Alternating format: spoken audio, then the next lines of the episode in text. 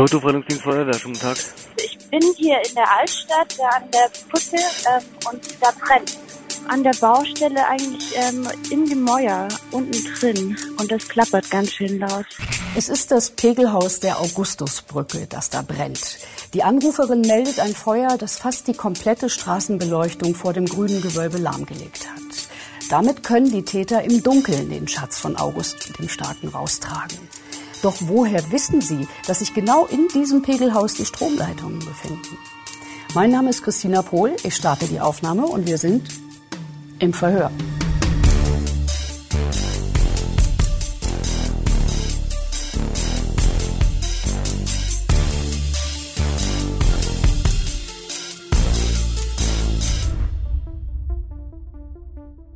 Es ist ein weiter Weg, den die neu gegründete Soko Epaulette nach dem Raub im Grüngewölbe zu gehen hat. Den wollen wir in dieser und in der nächsten Episode genau nachzeichnen. Viele Spuren im Grüngewölbe sind nicht verwertbar, aber an einem anderen Ort hinterlassen die Täter etwas, was die Ermittler schließlich weiterbringt. Thomas Heise und Klaas Meyerheuer kennen die Spurenlage genau. Willkommen zum zweiten Teil. Hallo Christina. Hallo. Freut mich sehr. Erstmal, die Frau auf der Brücke, die steht hier. Wir haben ja hier die Karte von Dresden. Da ist der Audi auf der Flucht. Die meldet jetzt bei der Feuerwehr ein Feuer. Aber eigentlich ist auch der Fluchtwagen direkt an ihr vorbeigefahren. Warum hat sie das in dem Notruf nicht erwähnt? Nee, das konnte sie ja nicht wissen. Also die Frau, ähm, mit der wir auch telefoniert haben, deren Zeugenaussagen wir auch kennen, die ist auf dem Weg zum Hauptbahnhof weil sie nach Berlin muss, fährt er mit dem Fahrrad lang. Und äh, als sie auf der Mitte der Brücke ungefähr ist, die Brücke ist halbseitig gesperrt, weil da Bauarbeiten stattfinden, da darf eigentlich auch überhaupt gar kein Auto rüber. Passt da ein Auto durch? Ist es breit genug oder? Sonst wäre er ja nicht rübergekommen. Also äh, Das das war schon, ja, ja, es war schon knapp, Ja. es war schon knapp. Mhm. Und sie hat sich auch gewundert und geärgert und dachte irgendwie, ey, welche Raudis kommen hier irgendwie mit ihrem Auto, weil ja immer mal junge Leute oder eben auch Touristen ähm, über die Brücke fahren, weil die natürlich denken, dass sie offen ist. Und sie registriert zwar den Audi und dann fährt sie weiter und dann bemerkt sie dieses, diesen Qualm und dieses Rumpeln und Pumpeln im Pegelhaus. Genau. Genau, Und wo brennt es dort? Ähm, an der Baustelle eigentlich ähm, in dem Mäuer unten drin und das klappert ganz schön laut. Ich weiß auch nicht, was zwischen, das ist. zwischen, zwischen der Königskirche, also zwischen der Kathedrale und dem Schlossplatz dazwischen, oder? Ähm, nee, Richtung Elbe runter, an, an der Straße, also direkt an der Brücke unten. Hm, Terrassenufer quasi. Genau, am Terrassenufer. Aber Und was, und was brennt dort? ähm, ich weiß es nicht, irgendwie es steigt nur wahnsinnig viel Rauch auf und ähm, es klappert unten im Gemäuer drin ganz schön laut. Ich weiß auch nicht, was es ist. Mhm. Habe ich so verstanden. Ich lasse Ihnen mal Hilfe zukommen. Okay, alles klar. Also ich wusste jetzt nicht, ob es gemeldet wurde, war es schon ganz schön viel Rauch. Nee, okay, ich schicke Hilfe zu, ist noch nicht gemeldet. Danke für die Information. Also sie ist dann hier am Ende der Brücke und dort bemerkt sie das Feuer und dann ruft sie an. Dass sie vorher höchstwahrscheinlich die Täter im Fluchtwagen gesehen hat, das hat sie gar nicht zusammenbekommen. Also sie hat das eine Ereignis mit dem anderen gar nicht zusammenbekommen. Das hat später die Polizei erst zusammengebracht, nachdem man sie später erst vernommen hat. Aber in dem Moment ist ihr das nicht klar geworden. Aber sie ist doch noch befragt worden in der Situation auch. Genau, oder? sie ist von zwei Wachleuten befragt worden, ob ihr irgendwas aufgefallen ist. Da ist sie sozusagen Wachleute oder Polizisten? Nee, Wachleute. Okay. Wachle- Wachleute. Äh, sie wird von zwei Wachleuten befragt, ob ihr irgendwas aufgefallen ist. Aber der Audi ist dann sozusagen, weil das Feuer quasi den augenblicklichen, äh, augenblicklich so dominiert hat in ihrem Bewusstsein, ähm, hat sie den Audi verdrängt, weil sie den eben auch unter Au- Raudis irgendwie. Wahrscheinlich, wenn die die gefragt hätten, ist ihnen ein Auto äh, über den Weg gekommen, irgendwie was irgendwie auf der Flucht sein könnte, weil die bretterten da schon mit mindestens 50 km/h über die Brücke, ähm, dann wäre ihr das wahrscheinlich aufgefallen. Sie ist dann, ähm, also sie ist nicht befragt worden, sie sah dann und hörte auch schon Blaulicht, was kommt und haben gedacht, okay, die haben ja jetzt alles im Griff, dann kann ich auch weiter zum Bahnhof radeln. Und als sie im Zug war und im Zug nach Berlin gefahren ist, hat sie dann im Radio gehört, äh, das ist grüne Gewölbe. Und dann hat sie sich gedacht, hä, da das Auto vielleicht und so. Und dann hat sie sich bei der Polizei als Zeugin gemeldet. Sehr spannend. Genau. Das Pegelhaus brennt, die Feuerwehr kommt. Was passiert dann? Ähm, ja, die Feuerwehr löscht natürlich erstmal den Brand und dann später guckt sich die Kriminaltechnik dieses Pegelhaus an und dann bemerken sie, dass es keine Einbruchsspuren gibt. Also an den Schlössern, es gibt mehrere Eingänge zum Pegelhaus, gibt es keine Manu Manipulationsspuren. Und deswegen geht die Polizei dann später davon aus, dass die Täter wahrscheinlich einen Schlüssel gehabt haben.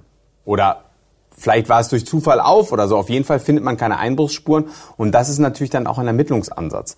Die Polizei, die später gegründete Soko Epaulette, hat mit sehr, sehr viel Aufwand versucht herauszufinden, wer hat eigentlich alles einen Schlüssel für dieses Haus.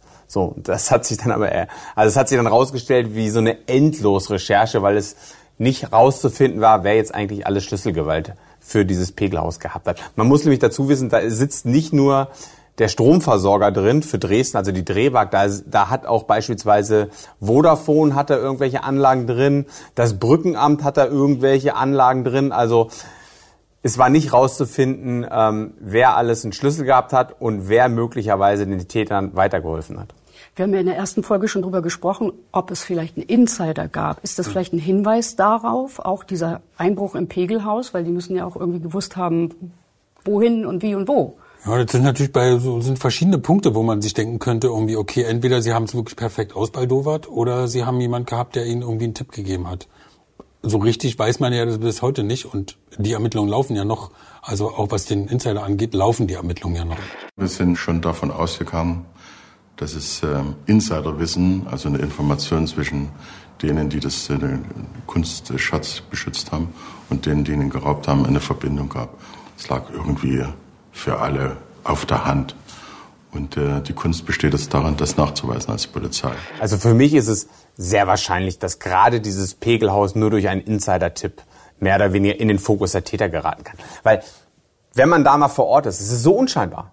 Man, wenn man es nicht weiß, kann ich mir keine Situation vorstellen, wie man durch Zufall mitbekommt, dass da drin die Technik ist, die beispielsweise die, äh, äh, die, die äh, Straßenlaternen mit Strom versorgt, dass da drin Kabel sind, wo Telefonzeichen drauf sind, wo möglicherweise das äh, Residenzschloss vom Telefonnetz abgekappt werden kann. Ich glaube, das kannst du nur durch einen Insider-Tipp wirklich rausfinden. Übrigens, Oder? das Kabel, was irgendwie durchgeschmuckt wurde, das äh, Telefonkabel, das war ein Vodafone-Kabel und die haben ihre Alarmanlage und ihren, ihren Alarmservice, der sitzt in Rumänien. Oh. das, ist, das, ist, die Globalisierung. Ne? Kabel schmort durch und in Rumänien sagt er, oh, in Dresden schmort ein Kabel durch. Das ist auch kein richtig gutes Sicherheitskonzept. Ne? Was passiert denn mit den Tätern? Wo fahren die denn jetzt hin? Also die, wir wissen, sie sind über die Brücke gefahren, aber wo geht's danach hin? Also sie, was man sehr gut recherchiert hat von Seiten aus der Polizei ist, wie sie gefahren sind. Die fahren nämlich dann hier über die Augustusbrücke, biegen links ab und fahren dann hier, hier ist der Dresdner, also hier ist der Bahnhof ähm, Dresden-Neustadt. Dresden-Neustadt hier ungefähr und dann fahren sie hier so geradeaus über die Leipziger Straße zu einer Tiefgarage. Dort fahren sie in die Tiefgarage rein und stecken das Auto an und das Auto fackelt ab. Und diesen Weg zur Tiefgarage hat man sehr gut rekonstruiert anhand von Videoaufzeichnungen. Gibt's anhand, äh, auf der Strecke gibt es mehrere private Kameras, die auch die Straße filmen, was sie eigentlich nicht filmen dürfen, aber die, diese Kameras hat die Polizei eingesammelt und dann auf den Bildern genau gesehen, ja, hier fahren die Täter vom Schloss zur Tiefgarage und fackeln dann das Auto ab. Das sieht man da auf dem Foto, was wir aufgehängt haben, das abgefackelte ich kann das Auto, immer zeigen, ja genau. Abfackeln ist ein bisschen euphemistisch, ja. weil irgendwie die zünden die quasi die gesamte Tiefgarage an und gefährden Menschenleben. Also das ist schon richtig. Das ist wichtig für schlimm genau. gewesen. Man erkennt es nicht mehr wirklich, aber das hier war mal ein Audi S6 Avant. Genau, mit diesem Auto sind die Täter vom Schloss in die Tiefgarage gefahren. Die hatten keine Skrupel, dieses Auto anzuzünden und darüber lebt Menschen. Also es ist eine Tiefgarage und darüber sind bestimmt bestimmt 50 Wohnungen oder so und ähm, ja, haben einfach mal die Menschenleben dort drüber wirklich auch gefährdet. Was hat das für das spätere Strafmaß zu bedeuten, wenn man Menschenleben gefährdet? Ja, es ist eine schwere Brandstiftung. Eine schwere Brandstiftung hat eine Mindeststrafe von fünf Jahren. Also das hat einfach mal diesen gesamten Einbruch, das ist ja ein Einbruch, es ist kein Raub, sondern Einbruch, das war eigentlich die schwerere Straftat, die die begangen haben. Diese Brandstiftung ist schwerer zu bewerten als der Einbruch. Wahrscheinlich, wenn sie das Auto auf der Straße abgefackelt hätten, wie sie es möglicherweise ursprünglich vorhatten, äh, wäre es nicht so schwerwiegend gewesen, weil dann hätte es einfach wäre es ein Brand auf der Straße gewesen. Aber so sind natürlich Menschenleben gefährdet. Also sie sind reingefahren, haben dann drinnen eine Lunte gelegt und haben dann das Auto angezündet. Und da sind ja, ich weiß gar nicht, 30 Autos oder was. Das ist ja alles komplett verwüstet worden. Und justament als äh, sozusagen da unten die Autos in die Luft geflogen sind, äh, ist dann auch eine Frau runtergegangen, eine Anwohnerin. Und äh, ich sag mal, wenn die da irgendwie eine halbe Minute vorher reingegangen wäre, wäre sie tot gewesen. So und das ähm, war dann natürlich auch in der Anklage für die für die Täter war das wirklich äh, strafverschärfend gewesen, ähm, dass sie das gemacht haben. Da gab es auch einen Notruf äh, direkt, der aufgelaufen ist bei der genau. Polizei. Notruf, Verwaltungsdienst. Ja, guten Tag, mein Name ist. Ich bin Hausmeister Wert auf der Kötschenbroder in der Tiefgarage drin. Ist das, das schon bekannt? Kötschenbro Kötschenbroder Straße 8. Genau. Und dort brennt in der Tiefgarage? No. Also der Feueralarm ist ausgelöst und im hinteren Teil. Aber ich glaube, die Feuerwehr kommt gerade. Es gibt einmal einen Hausmeister und einen Anwohner, die ja. berichten, dass es dort in der Tiefgarage äh, brennt. Aber da ist auch der Rauchmelder, ist glaube ich auch schon ausgelöst gewesen. Also da ist ein Rauchmelder in der, ist ja eine relativ neue Anlage gewesen, in der Kötschenbroder Straße, äh, und da hatte der, das hatte schon ausgelöst. Was, was man auch dazu sagen muss, und daran erkennt man auch, mit welcher Kaltschnäuzigkeit, mit welcher Brutalität auch die Täter vorgegangen sind, ist, in dem Auto wurde ja später eine Waffe gefunden. Und eine Zeugin, die nämlich in der Tiefgarage ist, hört drei Explosionen. Sie beschreibt drei Explosionen. Wahrscheinlich sind es die drei Patronen, die explodiert sind. Also da sind dann, diese Waffe hat ausgelöst und drei Schüsse haben sich gelöst aus dieser Waffe. Die Polizei hat dann sehr aufwendig, das BKA hat dann sehr aufwendig rekonstruiert und hat auch in dem Autowrack sozusagen die Einschüsse gesehen. Also man hätte, wenn die Waffe anders gelegen hätte oder anders gefallen wäre oder so, dann wären vielleicht diese Kugeln auch aus dem Auto äh, rausgeflogen und hätten vielleicht die Anwohnerin getroffen oder es hätte vielleicht einen, Feuerwehrmann treffen können, der gerade an das Auto rangeht, um zu löschen. Also es war eine sehr, sehr gefährliche Situation, mhm. mit der die Täter einfach auch, was heißt gerechnet haben, die, sie die billigend in Kauf genommen haben. Sie haben einfach Menschenleben billigend in Kauf genommen bei ihrer ganzen Aktion. Und man muss auch dazu sagen, die sind ja vom Tatort zu dieser Tiefgarage gefahren. Und aufgrund der Kamerabilder weiß man ganz genau, wie schnell sie gefahren sind. Die sind einfach mal unheimlich schnell durch die Stadt geheizt. Die sind, glaube ich, innerhalb von drei Minuten sind die dort gewesen. Ich glaube, die sind im Schnitt, müssen die ungefähr 120 gefahren sein. So, das ist natürlich Wahnsinn, so durch eine Stadt zu heizen. Da kann natürlich immer mal irgendein früher Fahrradfahrer irgendwie eine Straße kreuzen oder so. Da ballern die einfach durch. Das ist denen vollkommen egal.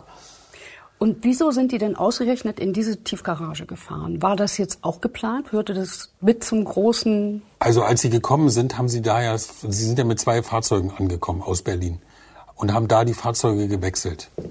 Also sie sind mit einem sind mit ihrem Klaus hat das in der Hand. Genau. Was ist das genau? Oh, ein Taxi. Ein Taxi? Ein Taxi und mit dem und mit unserem Audi, den wir hier irgendwo haben. Genau. Ähm, der ist hier. Der genau, sind sie ja aus Berlin gekommen. Sie haben es hundertprozentig, also das ist quasi, die biegen quasi von der Hauptstraße ab, rechts. Da hast du so ein bisschen Parkmöglichkeit. Du kannst da dich einfach dein Auto hinstellen und bist relativ zügig auch wieder zurück auf der Autobahn. Also es ist sozusagen von der Logistik her schon völlig okay. Sie werden sich das natürlich vorher angeguckt haben, dass Sie da die Autos wechseln. Also Sie sind mit zwei Autos gekommen und sind mit einem Auto weitergefahren. Das Taxi haben Sie da stehen lassen. Das Taxi hatte äh, lustigerweise, damit es nicht auffällt, ähm, Dresdner Kennzeichen. Genau. Geklaut oder nicht geklaut? Das ist hier die Frage. Ja, das, ja, ja, erzähl mal gleich. Das ist also, der, mit Auto, äh, also der, der, der Audi ist in der Tiefgarage, wird abgefackelt. Mit dem Taxi fahren sie dann weiter nach Berlin natürlich auch geplant. Taxi ist nicht so auffällig. Die Täter müssen immer davon ausgehen, dass sie bei der Tat gesehen werden, dass es eine Beschreibung des Tatfahrzeuges gibt, dass die Polizei eine Ringfahndung macht und nach genau diesem Auto sucht, nach dem Audi. Mhm. So, und deswegen wechseln sie ihr Auto. Und ein Taxi ist natürlich relativ unauffällig. Du kannst natürlich mit einem Taxi durch die Stadt fahren. Ein Taxi ist äh, immer, Taxis sind immer unterwegs, auch nachts. Vor allen Dingen Dresdner Kennzeichen und es ist der Weg zum Flughafen von Dresden. Mhm. Also da ein Taxi irgendwie äh, so. Die Polizei ist ja sowieso ausgeschwärmt. Die sind ja quasi auf die Autobahn rauf, haben sich im Süden hingestellt, Richtung Tschechien auf so ein Autobahnkreuz, sind nach Norden. Sie sind zu spät gewesen, weil die da schon weg waren. Aber mal angenommen, es wäre ein bisschen anders gekommen, sie hätten ein bisschen gebummelt, die Gangster, ähm, dann wären die mit dem Taxi natürlich nie und nimmer aufgefallen. Mhm. Genau. Die Täter haben nicht so viele Spuren hinterlassen, aber äh, es gab schon relativ früh Hinweise darauf, dass es eventuell die Ramos gewesen sind. Wer ist denn darauf gekommen? Ja, also es sind natürlich wieder mal die Berliner. Ne? Man muss ja einfach sagen, äh, äh, die Ramos sind so aktiv äh, in der Stadt, äh, dass es da Ermittler gibt, die die schon seit Jahren kennen. Mhm. Und in dem Fall waren es quasi so zwei Ermittler, also eine Ermittlerin und, und, und eine Ermittlungsgruppe, die gesagt haben, äh, das könnten die gewesen sein. Äh, also einmal ist es äh, so eine ja, eine LKA-Ermittlerin, die schon die erkennt die im Gang. Also die sieht die, die sieht die Sachen da von der Goldmünze und sagt, der da vorne ist Wissam. So, der läuft so über einen Onkel und so, das, die erkennt die Leute. Die hat er schon am nächsten Tag eine Mail hingeschrieben und hat gesagt, irgendwie sie sollen sich doch mal die Goldmünze angucken und die Ramos. Und eine andere Truppe um so Kunstermittler, äh, die haben auch hingeschrieben und haben gesagt, hier, guckt euch mal die Ramos an. Außerdem gab es noch einen Vorfall genau. äh, aus der Nacht. In der Tat nach, bevor die Täter nach Dresden gefahren sind aus Berlin, wurden sie kontrolliert. Nicht die Truppe, die jetzt alle da waren, aber Teile von denen. Ich zeige das mal.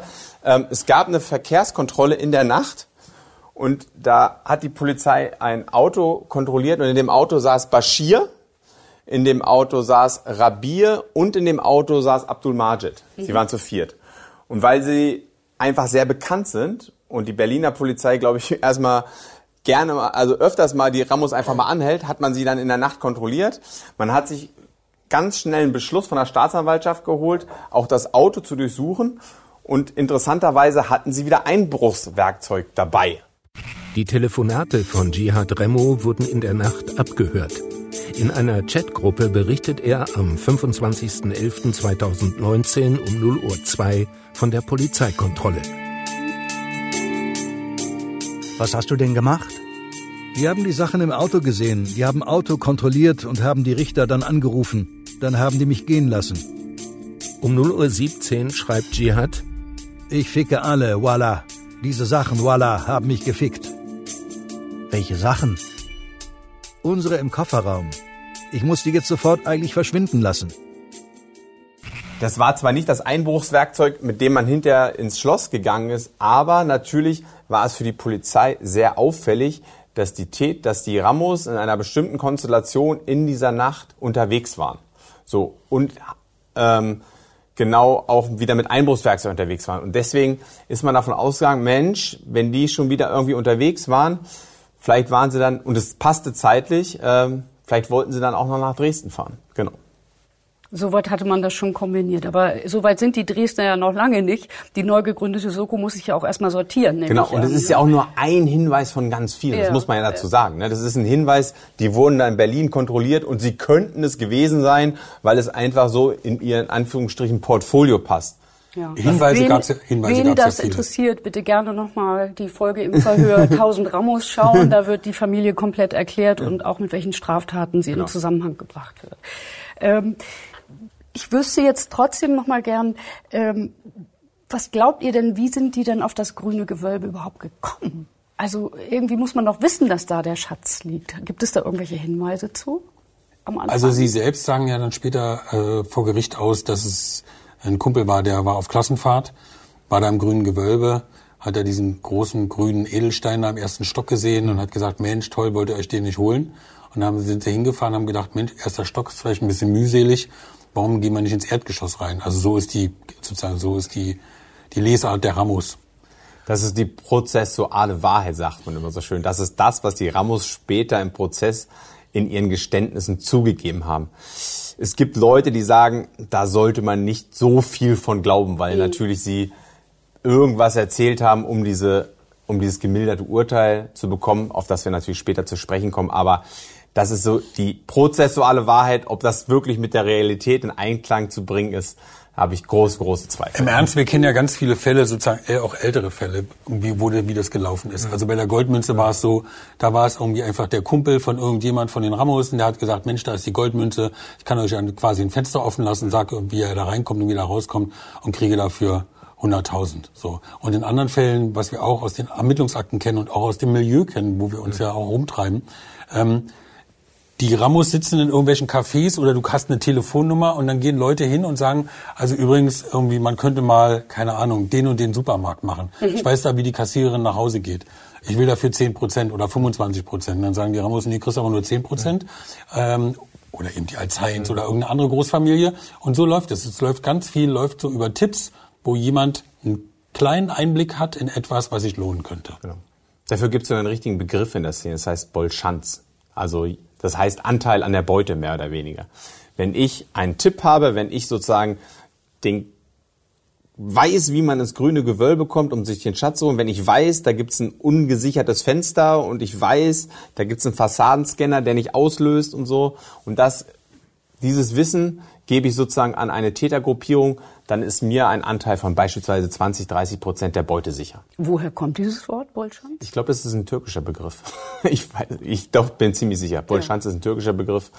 Genau. Aber wird in der Szene von allen benutzt. Ob das jetzt arabische Täter sind oder albanische oder sonst was. Bolschanz ist eigentlich allgemeingültig für was? mein Anteil an der Beute.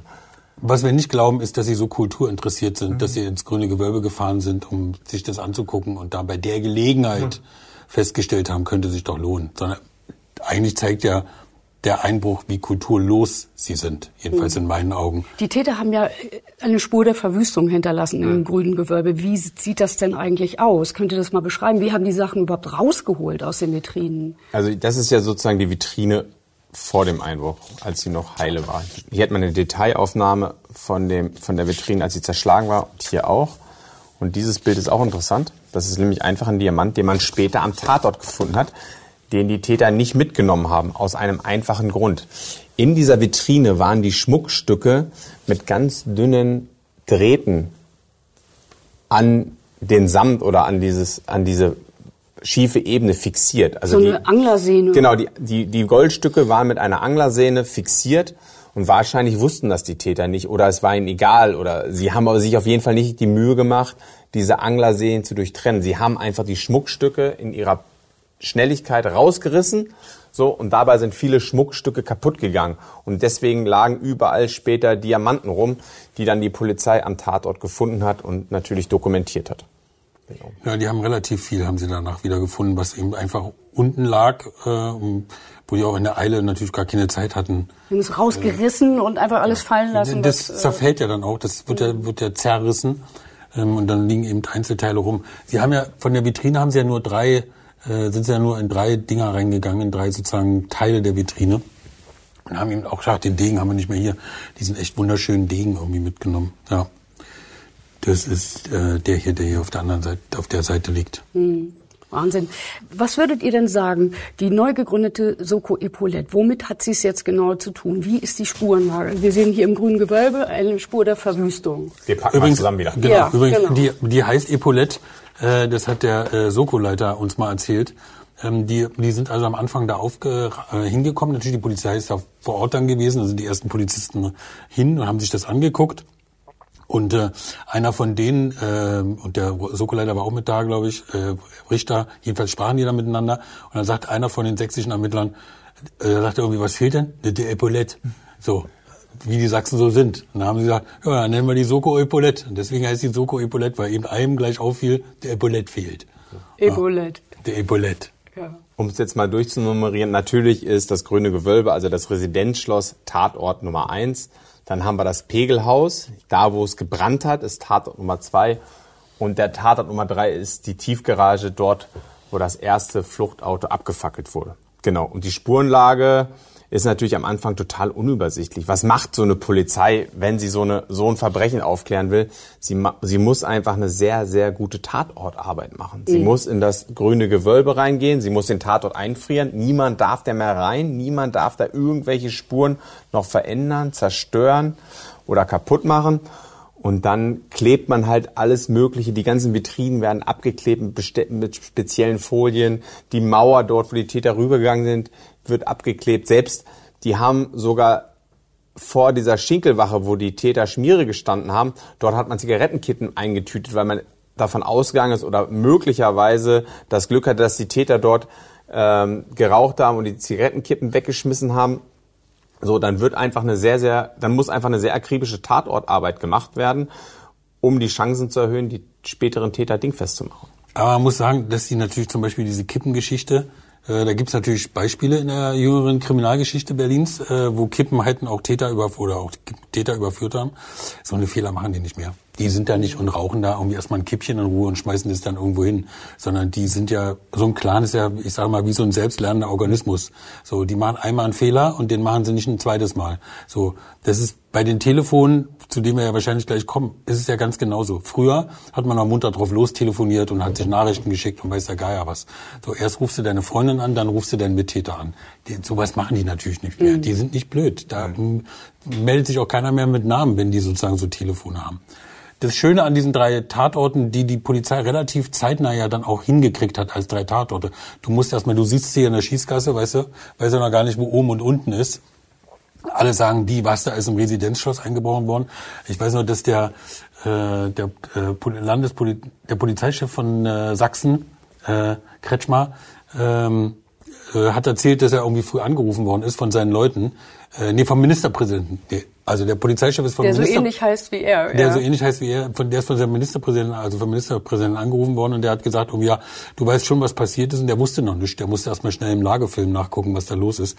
Und natürlich keiner hat's geglaubt. Keiner hat's geglaubt, dass das wirklich passiert. Keiner hat's geglaubt, dass es so ist. Die Betroffenheit war äh, sachsenweit riesig und darauf mussten wir natürlich auch reagieren und mussten der Öffentlichkeit äh, bestimmte situative Elemente darstellen. Was ist wirklich passiert? Warum ist es passiert? Und was will der Freistaat dagegen tun? Und sie haben dann aber relativ zügig äh, sozusagen die drei Orte als drei Tatorte zusammengekriegt.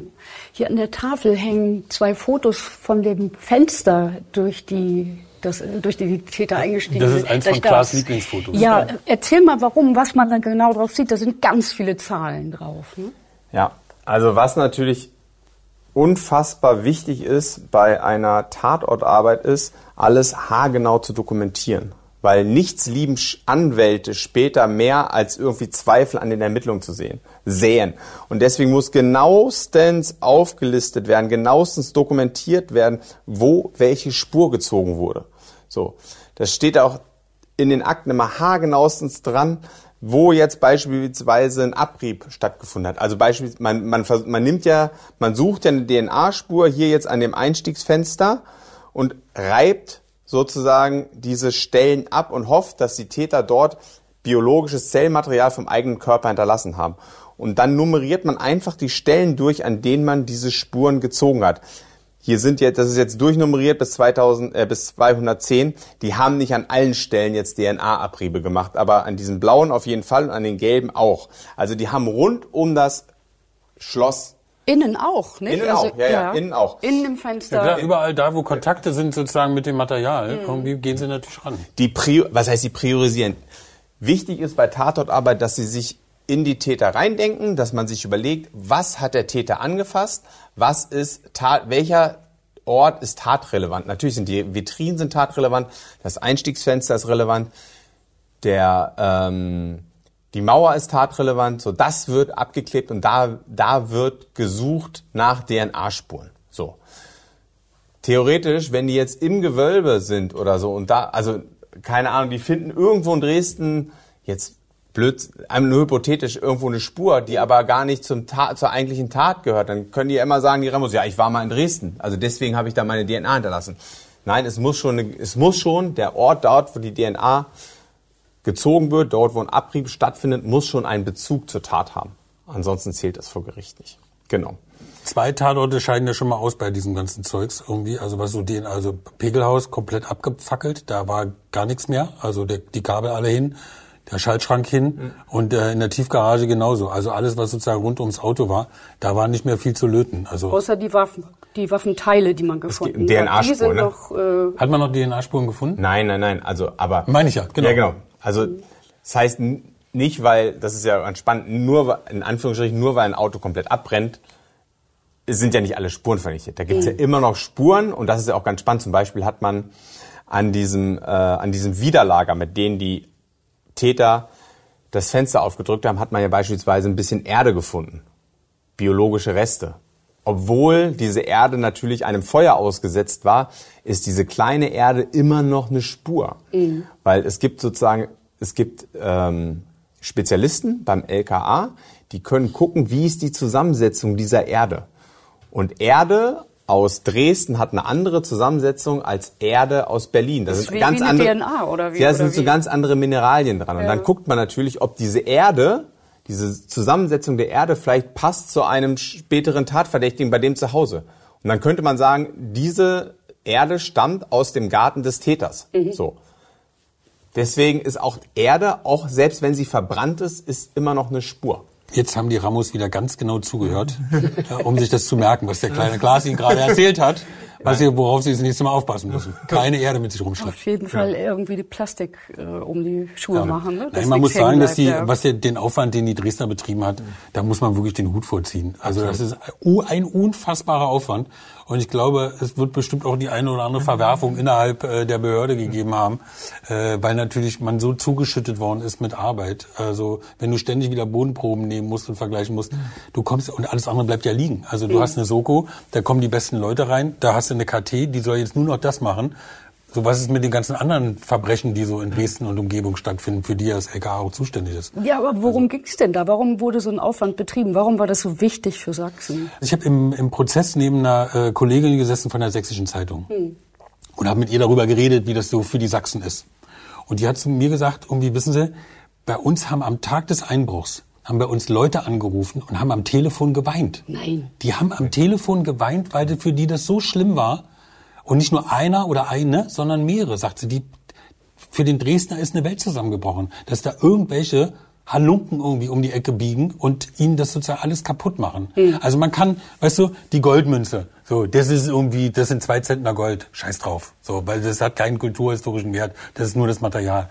Aber das hat ja was mit Identität zu tun, mit, mit, mit, mit, mit, dem, mit dem Volk, was da lebt, äh, was sich das anguckt, ne, was irgendwie dafür auch gespendet hat, der Aufbau der Frauenkirche. Ne? Das sind Millionen Werte. Und ähm, der, das, der, der Schatz von August dem Starken, den haben die Russen nach dem Krieg, haben die den mitgenommen als Reparationszahlung. So, dann ist er in den 50er Jahren wieder zurückgekommen. Also der hat sozusagen alles überlebt. Die Feuerbrunst von Dresden, der hat alles überlebt. Und dann kommen die Ramos und nehmen dir das weg. Oder ja. Noch Das wissen ist- wir das nicht. Noch ob wissen wir es wirklich nicht, aber- waren. Noch wissen wir Die nächste Spur, die nachverfolgt wurde, ist natürlich die Frage, gab es einen Insider oder gab es ihn nicht? Die Wachleute sind vernommen worden. Was ist dabei rausgekommen? Waren die kooperativ? Weil die müssen ja aussagen, ne? wenn ich das richtig verstanden habe bei euch. Man muss einfach sagen, bei der Vernehmung der Wachleute ist erstmal nichts rausgekommen. Also die Polizei sucht bis heute den Insider. Niemand weiß, wer den Ramos, falls es ihn gegeben hat, den Insider, wer den Ramos das Wissen verkauft hat. Man weiß es einfach nicht. So. Es gab ganz kurz nach dem Einbruch gab es eine ganz heiße Spur und die Soko und die Staatsanwaltschaft, die waren, glaube ich, extrem elektrisiert und haben auch kurz danach schon eine Wachfrau festgenommen. Es ist genau die Frau, die in der Nacht Dienst hatte. Als der Einbruch stattfand, ist sie schon, hatte sie keinen Dienst, also da war sie schon weg, aber sie war sozusagen bei den Vorbereitungen noch in der, im, in der Sicherheitszentrale. Diese Frau wird festgenommen und diese Geschichte erzähle ich mal ganz kurz. Also, kurz nach dem Einbruch meldet sich ein Zeuge und sagt, ich habe eine ganz komische Beobachtung gemacht. Ich habe eine Frau beobachtet im McDonald's, die hatte ein T-Shirt dieser Sicherheitsfirma an, die ist mit einem Auto von der Sicherheitsfirma gekommen und die hat dubiosen Leuten Skizzen übergeben.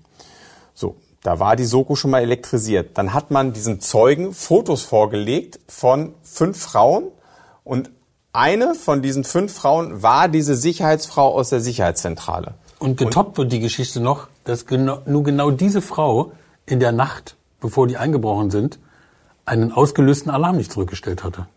Also das du Ja, jetzt ja, nein, Das- das aber das, war- ist eine das Nebengeschichte.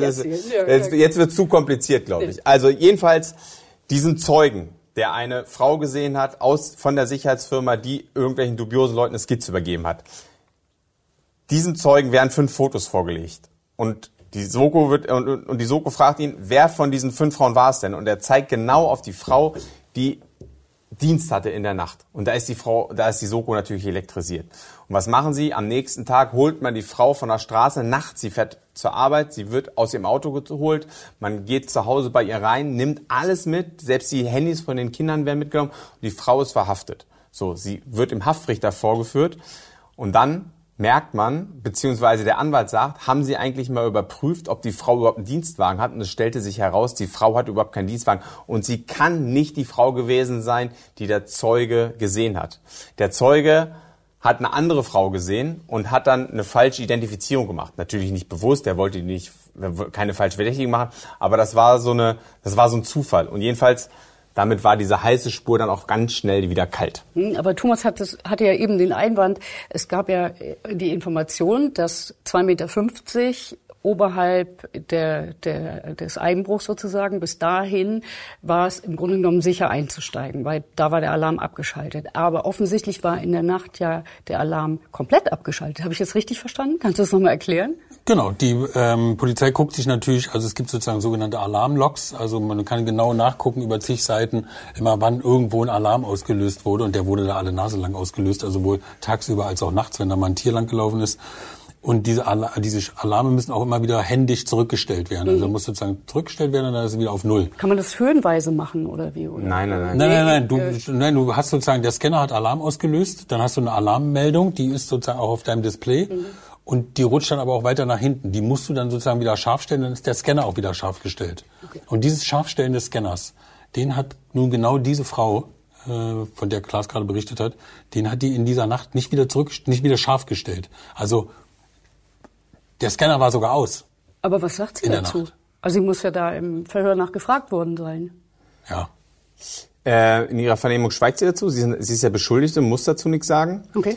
Ähm, man hat diese Frau sehr genau durchleuchtet. Man hat sich ihre Konten angeguckt, man hat sich ihre möglichen Verbindungen nach Berlin angeguckt, man hat sich ihre Handys angeguckt, man hat sich ihre, man hat alle Daten, die man von dieser Frau und von ihrem Mann und von ihren Kindern kriegen konnte, hat man durchleuchtet.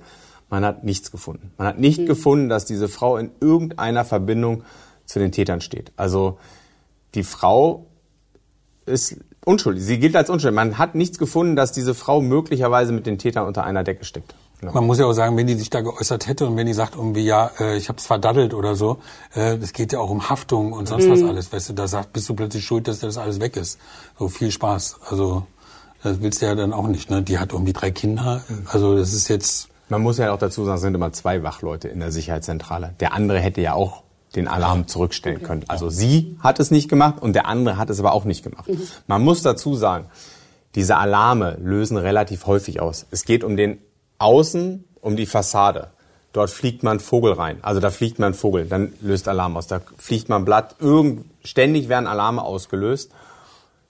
Und die Polizei hat auch die Theorie aufgestellt, die haben einfach den Alarm nicht zurückgestellt, um ihre Ruhe zu haben. Mhm. So, ich stelle mal den Alarm aus, dann bimmelt's auch nicht ständig. So. Das würde einiges erklären. genau. Auf jeden Fall. Es ist so, dass die Polizisten natürlich dann alle Videos durchgeschaut haben der Überwachungskameras, die es so gab. Das heißt, sie sind natürlich auch zurückgegangen und da haben sie was gefunden, da schleichen Gestalten zu den öffentlichen Besuchszeiten durchs grüne Gewölbe. Was war das für ein Video? Das war, glaube ich, ein Tipp gewesen erst von äh, jemand aus dem von dem Sicherheitspersonal. Nee, äh, nee, nee, nee es, war, es war ein Besucher. Ein Besucher. Genau, ein Besucher hat gesagt, um ja, ich war ja da gewesen und so. Da waren so komische Menschen gewesen und haben da ellenlang und ewig lang vor diesen Vitrinen und in diesen Sälen gestanden, äh, haben auch telefoniert und sahen jetzt auf den ersten Blick auch nicht so aus, als wenn sie kulturbeflissen gewesen wären. Also die war, haben sich schon verdächtig gemacht. Und das Material guckt sich die Polizei an und versucht dann rauszukriegen, äh, wer es gewesen ist. Also wer das ist auch das zur Fahndung sein. rausgegeben worden tatsächlich. Ne? Das ist in der Öffentlichkeit Ja, und selbst gewesen, wir haben oder? raufgeguckt, oder besser gesagt, Klaas hat raufgeguckt und hat gesagt, hä, ist das nicht? Abbas? Also es ist, äh, um es chronologisch korrekt zu erzählen, es war so, dass die Polizei diese Foto, also sie haben Printouts gemacht, die haben Standbilder genommen von dieser Vierergruppe, es waren vier Personen und haben die nach Berlin geschickt. Mhm. So. Und die Berliner haben das dann in ihren Dienststellen gestreut und die haben gesagt, ey, kennt ihr diese Person? So, und da hat sich eine Dienststelle zurückgemeldet und gesagt, wir erkennen darauf jemanden aus dem Ramo-Clan. Diese Person ist uns ziemlich bekannt, weil sie kurz vorher verhaftet wurde. Ja, nicht nur der Polizei, die ist auch uns bekannt. ja, jedenfalls, ähm, wir gehen fest davon aus, dass diese Person jemand aus dem Ramo-Clan ist. Und man hatte sehr gute aktuelle Fotos von dieser Person Und man muss wirklich sagen, diese Person aus dem grünen Gewölbe sehen dieser Person von der Verhaftung sehr, sehr ähnlich. Mhm. Also es ist durchaus möglich. Also man kann schon sagen, das ist er. Das ist er wirklich. So. Und dann hat die Dresdner Polizei, um das wirklich dingfest zu machen, haben die ähm, Fotogutachten in Auftrag gegeben. Das hat alles sehr lange gedauert, weil die Experten damals zur Corona-Zeit noch nicht alle Zeit hatten. Und das ist eine, eine extra Geschichte für Okay. sich, warum das gescheitert ist. Steht alles hier im Buch drin. ähm, jedenfalls, man hat letztendlich nicht richtig belegen können, dass es diese Person wirklich ist. Und dann hat man die Öffentlichkeitsfahndung gemacht, weil man sich wirklich nicht sicher war. So. Und dann hat sich aber herausgestellt, es war keiner aus dem Ramo-Clan, sondern es waren vier Angehörige einer Roma-Familie aus dem Ruhrgebiet. Also die sich- ganz andere. Eine ganz andere Richtung. Die waren aus Essen. ja. Die waren irgendwie als, die haben solche Steinreinigungsarbeiten gemacht. Gibt's ja immer diese Steinreinigungsarbeiten, so Leute kommen zu dir nach Hause und sagen, hier, ich reinige mal ihre Steine im Garten und manchmal ist dann die Rechnung ein bisschen überteuert. Ich weiß nicht, ob es diese Leute auch so gemacht haben. Das kann ich, will ich, ich will dir nichts Falsches unterstellen. Jedenfalls hat sich dann rausgestellt, diese vier Typen, die sich da dieses, die das grüne Gewölbe einen Tag vor der Tat sich angeguckt haben, waren Roma aus Essen, auch nicht besonders kulturbeflissen, glaube ich. Also wenn man sich ihre Biografien anguckt, vielleicht war es auch so, dass die auch schon mal den Tatort ausspionieren wollten. Was die Theorie stützen würde, dass es eine Auftragsarbeit war. Vielleicht gab es irgendwelche Auftraggeber, die an mehrere Gruppierungen mal wer oder weniger den Auftrag rausgegeben haben, macht doch mal, holt mir doch mal die Epaulette. Alles Spekulation, nichts Hat man die bewiesen. gefunden? Hat man mit den äh, Die hat man gefunden, die hat man auch vernommen. Die haben sich nach der Öffentlichkeitsfahndung haben die sich gemeldet. Haben gesagt, ich bin da auf dem Foto zu sehen. Genau. Aber da ist man dann auch nie weitergekommen. Also man hat nie eine Verbindung von diesen Leuten zu den späteren Ramos äh, herstellen können. Also es, man kann ja auch die Theorie aufstellen, diese Jungs aus Essen waren dafür verantwortlich, kurz vor der Tat nochmal zu gucken, ob die Schmuckstücke wirklich da sind. Kann ja auch sein, dass die Schmuckstücke mal verliehen worden sind zu einer Ausstellung sonst wo. Das passiert ja auch mal, dass die Schmuckstücke aus Dresden zu einer Ausstellung in Frankreich verliehen werden und dann sind die Schmuckstücke nicht da, du brichst ein und dann ist das nicht da, was du haben willst. Ja, aber der bist du nicht so blöd, stehst da. Wie viele Stunden standen die da rum? Vier Stunden? Nee, nee, die waren nicht so lange da. Nee? Nee, nee, nee, die waren nicht so lange da. Die sind rein, eigentlich sind die nur einmal relativ schnell da durchgelaufen und dann waren sie schnell wieder weg. Ich glaube, die waren nicht länger als eine Stunde da oder so. Okay. Okay, aber die Öffentlichkeit war aufgefordert, sich zu melden und es wurde auch eine Belohnung ausgesetzt. Was für Leute haben sich da gemeldet? Das ist, das hat Thomas geschrieben, recherchiert, er, Das sind sozusagen, man kann sagen, so ziemlich die Durchgeknallten dieser Welt haben sich da gemeldet. genau. Da ist irgendwie alles dabei gewesen. Also da sind, da ist eine Frau gewesen, fällt mir noch ein, aus einer Kleingartenanlage, die sagt irgendwie, bei meiner Nachbarin, da reden sie öfter Arabisch. Die waren's. Ja. Ach so. Und auf ihrer Facebook-Seite sind auch manchmal arabische Schriftzeichen drauf. Also da, die, die Rita, die müssen sie mal überprüfen. Die Rita hat muslimische Freunde so ungefähr. Die müssen, genau. Dann, äh, dann gibt's einen, irgendwie, der bombardiert die äh, Soko irgendwie regelmäßig mit Schriftverkehr. Das ist der Messias. Also der ist auch an drei verschiedenen, das Dieser gibt relativ Jesus. ausführlich im Buch, Ja. äh, relativ ausführlich. Äh, der schreibt auch, ich meine, wenn schon Leute immer mit Großbuchstaben schreiben, dann weiß man eigentlich Bescheid, dass man das gar nicht erst lesen muss. Der Brief liegt uns im Original vor. Ein Auszug. An die Soko Epaulette. Der Jahrhundertraub war von Gott geführt. Treten Sie an die Presse heran mit den Worten, uns liegen Schriften vor, die glaubhaft aussagen, dass ein gewisser Prophet Harald aus Sachsen im Osterzgebirge bereit ist, die Probleme der Welt zu lösen durch Vertreibung des Teufels und somit die Wunderwelt Gottes herbeiführt. Weihnachtliche Grüße, Ihr Erlöser. Aber natürlich, die Soko liest sich auch diese Schreiben von dem Messias durch, der sagt, wo das grüne Gewölbe liegt, äh, wo der Schatz liegt. Ähm, er könnte ihnen helfen, sie sollen ihn einladen, er will ein Gespräch mit dem Ministerpräsidenten haben und keine Ahnung, er sei der Heiland. Ähm, sie müssen, jede Spur wird katalogisiert, kriegt eine Nummer, wird aufgeschrieben, so, ein, so, ein, so eine Zusammenfassung. Gibt es eine verantwortliche Kollegin äh, bei der Polizei, die das dann irgendwie ermitteln muss. Ja. Es gab natürlich auch seriöse ähm, zum Beispiel Leute, die gekommen sind und gesagt haben, wir haben's, die haben dann gleich Mails geschickt, geschickt an die Soko, äh, haben ein Bitcoin-Wallet mitgeschickt, wo, das, wo die Bitcoins hinüberwiesen werden sollen. Äh, das müssten sie jetzt sofort machen, sonst wollen sie einfach alles kaputt machen, so, da hätten sie gar nichts. Dann gab's so Israelis, äh, die haben sich auch gemeldet, äh, die haben auch gesagt, bei uns hat sich auch jemand gemeldet. Wer hat sich bei euch gemeldet? Nein, bei den Israeli. Ja, bei uns, Bei uns haben sich auch welche Bei uns gemeldet. haben sich auch welche gemeldet. Obwohl wir, gar keinen Geschichte Preis, jetzt? Ja, bitte. obwohl wir gar keinen Preis auszuloben haben. Genau. Ja. Nein, bei uns hat sich auch jemand gemeldet. Das war, glaube ich, so ungefähr ein Jahr nach dem Einbruch. Hat sich jemand gemeldet. Nee, zwei Jahre, Entschuldigung. Es waren zwei Jahre nach dem Einbruch. Es war im Herbst 21. Keine Fehler von dir, was Zeiten Nein, angeht. ja, ja. Bitte. Im, Im Herbst 21 hat sich jemand bei mir gemeldet und gesagt, ja, er sei Diamantenhändler und er sei viel in Europa unterwegs und er wäre bei einem Kunden in der Schweiz gewesen und dieser Kunde hat gesagt, los, komm mal mit nach hinten und dann habe ihm dieser Kunde Teile der Beute gezeigt. So. Und dann hat er uns oder hat er mir das Angebot gemacht, komm, wir machen einen Scheinkauf, ihr finanziert das Ganze, ihr finanziert diesen Scheinkauf, Ist auch nicht teuer. ist auch nicht teuer. Er wollte, glaube ich, als Belohnung für die ganze Geschichte wollte er 100.000 haben und man müsste 40.000 einsetzen, dann könnte man ein Schmuckstück, es ging um den Brustorden, diesen hier, der Brustorden, den könnte man für 40.000 Euro kaufen. Das ist ja Und- quasi ein Schnäppchen. wenn Genau, und ihr, wir als Spiegel TV könnten dann die Weltsensation präsentieren. Wir bringen einen Teil der Beute des Grüngewölbes zurück. Ja. So, so war die Geschichte im, Gro im Dann haben, wir, dann haben wir, dann haben wir, man kann ja sagen, wir haben das dann mal ein bisschen hin und her überlegt, haben mit dem immer ein paar Mal hin und her telefoniert auch. Klaas hat den getroffen. Ja. Ähm, Wir waren Feuer und Flamme, muss man dazu sagen. wir waren, wir waren Feuer. Du, du warst mehr Feuer und Flamme. Ich glaube, du wolltest auch Träger des Brustordens werden. Nein, wir waren, wir waren schon ein bisschen elektrisiert. Also man, Ja, man, man denkt ja immer so, stimmt das vielleicht? Ist das vielleicht möglich so? Man ist ja auch Journalist, man ist ja auch, ja, man ist so ein bisschen sensationslüstern auch, ne? Also man, man, ich habe auch mal nach dem Bernsteinzimmer gesucht. Ja, ähm, genau. Und da kam mir auch jemand unter und der war sehr glaubwürdig. Also es war wirklich, hinterher stellte sich raus, der war einfach irre. So. Aber das sieht man ja, bei manchen Menschen erstmal so nicht. Also wir hatten ne? auch, das kann man ja sagen, wir hatten auch schon intern mal ventiliert, wie denn das mit der Kohle wäre und so. ob, wir, ob wir denn, was denn die Geschäftsführung so sagen würde. Dann haben wir gesagt, ja, wenn ihr der Meinung seid, dass das so irgendwie gemacht werden soll. Dann hatten wir uns überlegt, dass wir eine Sicherheit, wir kennen auch ein paar Sicherheitsleute, äh, weil wir immer gesagt haben, äh, ey Klaas, wenn der da auf der Autobahn bei der Übergabe, wenn der mit dem Geld wegrennt, ja, da hauen wir den einfach um. Also mein, was soll das sein? Ja. So. Aber irgendwann wurde es uns dann, muss man ehrlicherweise sagen, wurde es uns dann irgendwie Genau. zu blöd. Und Wo wir haben war der gesagt, Kipppunkt? Also wo habt ihr Der gesagt, Kipppunkt für mich war persönlich, ich hatte ein Treffen mit zwei ähm, befreundeten Polizisten, man kennt ja auch Polizisten und denen, weil, die, weil, ich die, weil ich die wirklich sehr gut kenne und mit denen, denen auch wirklich gut vertraue, denen habe ich diese Geschichte auch mal vorgetragen. Und die beiden saßen da so, haben sich die Geschichte angehört und meinten so, mhm, mhm, mhm.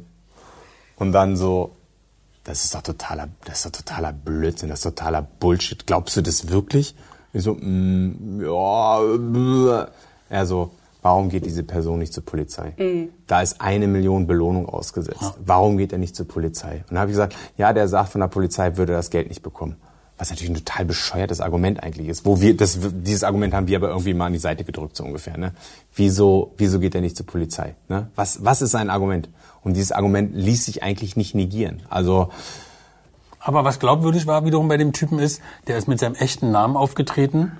Hast du nicht sogar seinen Ausweis gesehen? Nee, nee, nee, nee, das, das bringt's jetzt durcheinander. Der hat uns gegenüber nie seinen Namen genannt. Ah, okay. Er wollte seinen Namen nennen, wenn wir sozusagen, Wenn wir- wenn, wenn wenn es konkret machen. wird. Wenn es Genau. konkret wird, würde er auch seine Seinen Ausweis- ja, dass wir mal seine, seine Biografie recherchieren können und so. Dazu ist es aber nicht gekommen. aber es ist zu was anderem gekommen. Er hat nämlich jemand anders übers Genau, übers also wir sind dann irgendwann ne? ausgestiegen und gesagt, wir haben uns sich bei uns bei dem dann irgendwann nicht mehr gemeldet. Keinen Bock. Wir hatten keinen Bock. Ja. ja. Wir haben es auch niemand, ehrlicherweise muss man sagen, wir haben es auch niemand weitererzählt. Also wir haben es irgendwie sozusagen nur in unseren, bei unseren Kontakten mal ventiliert. Weil natürlich, ja, das ist ja auch mit Informantenschutz und Mhm. du, kennst die Leute nicht, ah, es ist irgendwie schwierig. Ja, und irgendwann äh, äh, äh, hören wir Nachrichten und äh, es heißt in den Nachrichten, dass ein Holländer verhaftet worden ist, weil er nämlich die sächsische, äh, die staatliche Kunstsammlung Dresden, äh, um genau die Summe, die er uns bescheißen wollte, weil er, um, weil er die beschissen hat, um genau die 40.000 Euro. Der gleiche Plot, er könnte das besorgen, er wäre total seriös, äh, hat sich getroffen mit denen, hat die 40.000 gekriegt, ist, hat sich auf den Hacken umgedreht und ist nie wieder gesehen worden. So, und dann war der weg mit den 40 Mille. So. Und haben Sie den geschnappt? Den haben sie dann, den haben sie dann geschnappt, weil der natürlich äh, erstens ist der einschlägig vorbestraft äh, als irgendwie Kleinkrimineller in Holland ähm, und zweitens ähm, ist er auch mit seinem mit seinem Namen aufgetreten. Also der ist sozusagen, der hat auch richtig gesagt, wie er heißt. Aber er hat es relativ geschickt gemacht. Ähm, also der hat auch einen Kunstdetektiv, Arthur Mhm. Brandt, ähm, wirklich eine absolute Koryphäe auf dem, auf dem Gebiet, den wir auch kennen. Äh, den hat er damit äh, reingezogen in die Geschichte. Ähm, der war immer dann so ein bisschen wackelig, aber selbst äh, Frau Professor Ackermann von der sächsischen, von der staatlichen Kunstsammlung Dresden ist da mitgefahren nach Holland. Die haben sich dann mit dem getroffen und der hat da so eine Show abgezogen und hat den das so gut verkaufen können, dass er das wieder besorgen kann. Äh, dann äh, hat Arthur Brandt, das hat er mir dann äh, erzählt, er hat dann irgendwie so, so eine Daumenbewegung gemacht, nach oben oder nach unten, zu denen von der SKD, äh, also zu Frau Ackermann. Und die hat dann Daumen nach oben, also er soll den Deal machen. Und dann ist Brandt losgegangen mit dem in die, in die Wohnung, hat ihm die 40.000 gegeben. Und äh, Markus hat die 40.000 genommen und hat nicht mehr gesehen. Ja. Jetzt seid ihr froh, ne, dass ihr dann doch nicht irgendwie darauf Genau, äh, reingefallen ja. seid, oder? Ja, ja, und ein bisschen schadenfroh. Ja, glaube ich. Und ich bin immer noch meinen Kontakten vom Grillen dankbar. dass sie mich doch relativ gut eingenordet Der ist übrigens verurteilt worden zu, ich glaube, drei, zwei, drei Jahren, zwei Monaten. Der Markus. Vielleicht sollten wir aber weiter den Fall mal rekonstruieren. Ich glaube auch, wir sollten, wir sind, sollten unbedingt wieder zurück zu dem Fall. Also die Polizei ist dabei, die Spurenlage zu sichern, die Öffentlichkeitsarbeit zu betreiben. Das ist ja auch nicht ganz ohne, nehme ich mal an, wenn man jeden einzelnen Anrufer protokollieren muss. Sie haben aber auch die Tat rekonstruiert in einem Video. Genau. Was für Erkenntnisse hat das denn gebracht? Naja, die haben letztendlich ähm, die Bewegung der Täter nachvollzogen bzw. nachgestellt. Die sind auch als Polizisten über die Mauer gesprungen, sind an diesem Fenster hochgekrabbelt, sind dann auch durchs grüne Gewölbe gelaufen und so. Und ich glaube, und, oder ich weiß es, dass man natürlich die Glaubwürdigkeit auch der Aussagen des Wachpersonals überprüfen will. So, dieses Wachpersonal sagt aus, da ist kein Alarm gewesen. Klar, das kann man auch im Alarmprotokoll nachlesen und so, aber man will natürlich auch genau gucken, kann man die Täter wirklich nicht erkennen, wenn man auf die Kameras guckt. Also ähm, inwieweit ist denn diese Aussage glaubwürdig, dass man da nichts gesehen hat die ganze Zeit oder so? Und dann will man natürlich gucken, was hat das Sicherheitspersonal gesehen, als die Täter da im Umkreis des grünen Gewölbes unterwegs waren? Ja gut, da ist es jetzt hell, ne? Also die hatten die Straßenbeleuchtung an, ne? Oder Die haben es ausgeleuchtet. Die haben es ausgeleuchtet. Ja, ja. Du willst natürlich als Polizei visualisieren, was da irgendwie gewesen ist. Ich meine, Du hast nur diese schribbeligen Bilder aus der Nacht, die du kaum sehen kannst, wo du kaum was verstehst. Da in der Ecke war es sowieso stockduster, da siehst du schon mal gar nichts. Das heißt, man will einfach mal visualisieren, was, wie, wie bewegt man sich da. Genau, hier sieht man zum Beispiel diese Alarme, die dann eingehen und so. Man will einfach gucken, ist das, was die Leute aussagen, plausibel? Oder gibt's da irgendwelche Bruchstellen oder so? Kann da irgendwas nicht stimmen, weil eigentlich ist es so und so und dafür macht man so eine Tatrekonstruktion. Hier fährt man zum Beispiel die Dings ab, hier fährt man irgendwie die, die, Die Strecke nochmal, Fluchtwege, die, ne? die Fluchtwege nochmal genau ab und so. Einfach, um sozusagen Vergleichsmaterial zu haben. Das machen wir ja auch. Ich meine, wenn wir da sind, irgendwie, wenn wir das erste Mal da sind, wir latschen dann natürlich auch erstmal alles ab. Das haben wir jetzt, glaube ich, zweimal sogar gemacht, wo wir einfach alles abgelaufen sind. Von der Schießgasse, von der Polizei bis zum Pegelhaus, wieder dahin, haben Fotos gemacht, damit wir auch wissen, wenn wir das Buch schreiben, wie war das, wie sieht es da aus, wie hoch ist es, was sind das für Steine und so weiter und so fort. Du musst ja irgendwie auch ein Gefühl kriegen für, für das, was da passiert ist. Und so geht's der Polizei natürlich genauso wie uns. Aber noch stochern Sie ja im Dunkeln tatsächlich. Ne? Genau, Sie haben am. Anfang Sie nicht haben viel, am ne? Anfang nicht viel. Sie haben ganz viele Spuren gezogen rund um das Schloss, Mhm. aber das muss natürlich erstmal ganz akribisch ausgewertet werden. Das geht alles ins DNA-Labor. Das dauert. Das dauert sehr, sehr lange, bis jede einzelne Spur analysiert ist. Sie haben im Pegelhaus haben Sie nicht viel. Da versuchen Sie herauszufinden, wer Schlüssel hat. Was Sie haben, ist das Auto. Dieses Auto. Übrigens, mal ganz kurz, übrigens 2000 Schlüssel. Ja. Man, man weiß ungefähr, dass 2000 Schlüssel vom Pegelhaus im Umlauf sind. 2000. 2000, ja. Weil seit Die kannst du 1900, auch niemals ja, weil seit nachverfolgen. 1948 quasi schon zu DDR-Zeiten dieses Schloss da quasi also drin ist, weißt du? Also jeder, der wollte, hat einen Schlüssel gekriegt für dieses Pegelhaus. Genau. Das Auto ist natürlich eine Spur. Ne? Mhm. Das abgefackelte Auto, da findet man zwar keine DNA drin, aber natürlich findet man da drin die sogenannte FIN, die Fahrzeugidentifikationsnummer. Jedes Auto hat ja ein Perso mehr oder weniger, diese Nummer. Und über diese Nummer kann man recherchieren, wer ist denn der letzte Besitzer dieses oder der letzte Halter gewesen. Das war jemand aus der Nähe von Magdeburg. Der konnte dann glaubwürdig äh, sagen, dass er das Auto verkauft hat an einen Kumpel auch aus Magdeburg, der den nie wieder angemeldet hat.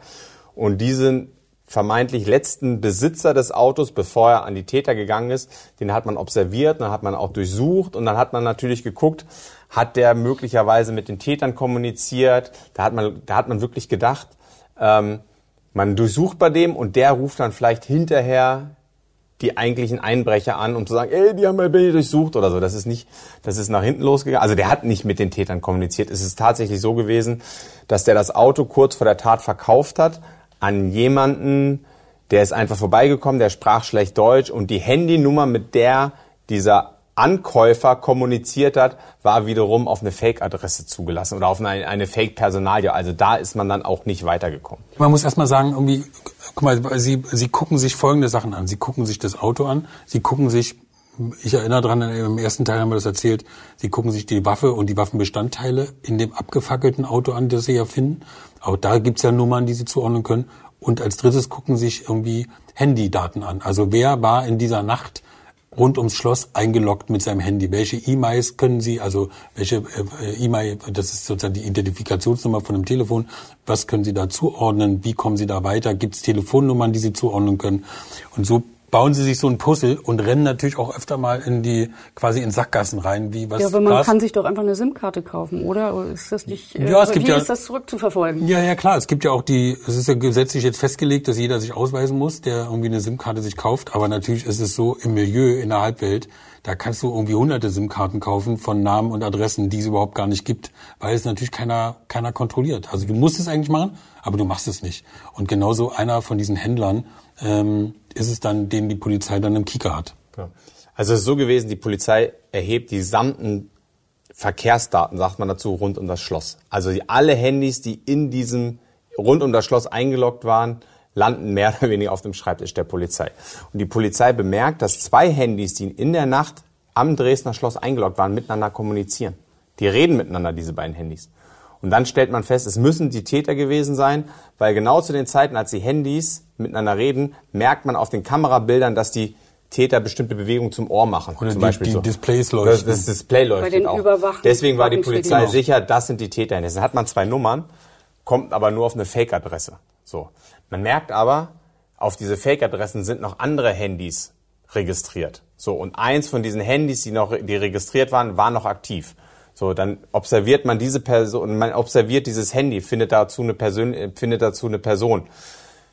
Und so kommt man dann nach und nach auf einen Händler im Ruhrgebiet und irgendwann kommt man, landet man dann bei einem Handyladen in Neukölln, findet einen Händler, der re- vorregistrierte, auf Falschpersonalien registrierte Handys verkauft, der wiederum Kontakt zu den Ramos hat. Und das ist ein deutliches Indiz, dass die Ramos bei diesem Händler die Tathandys gekauft haben. Also die erste wirklich heiße Spur. Das, man muss, ich habe das jetzt innerhalb von 20, 30 Sekunden erzählt. Diese Recherche hat Monate gedauert. Das ist lange, lange, lange. Dann lasst gewesen. uns darüber nochmal in der nächsten Folge sprechen. Ich stoppe jetzt erstmal die Aufnahme.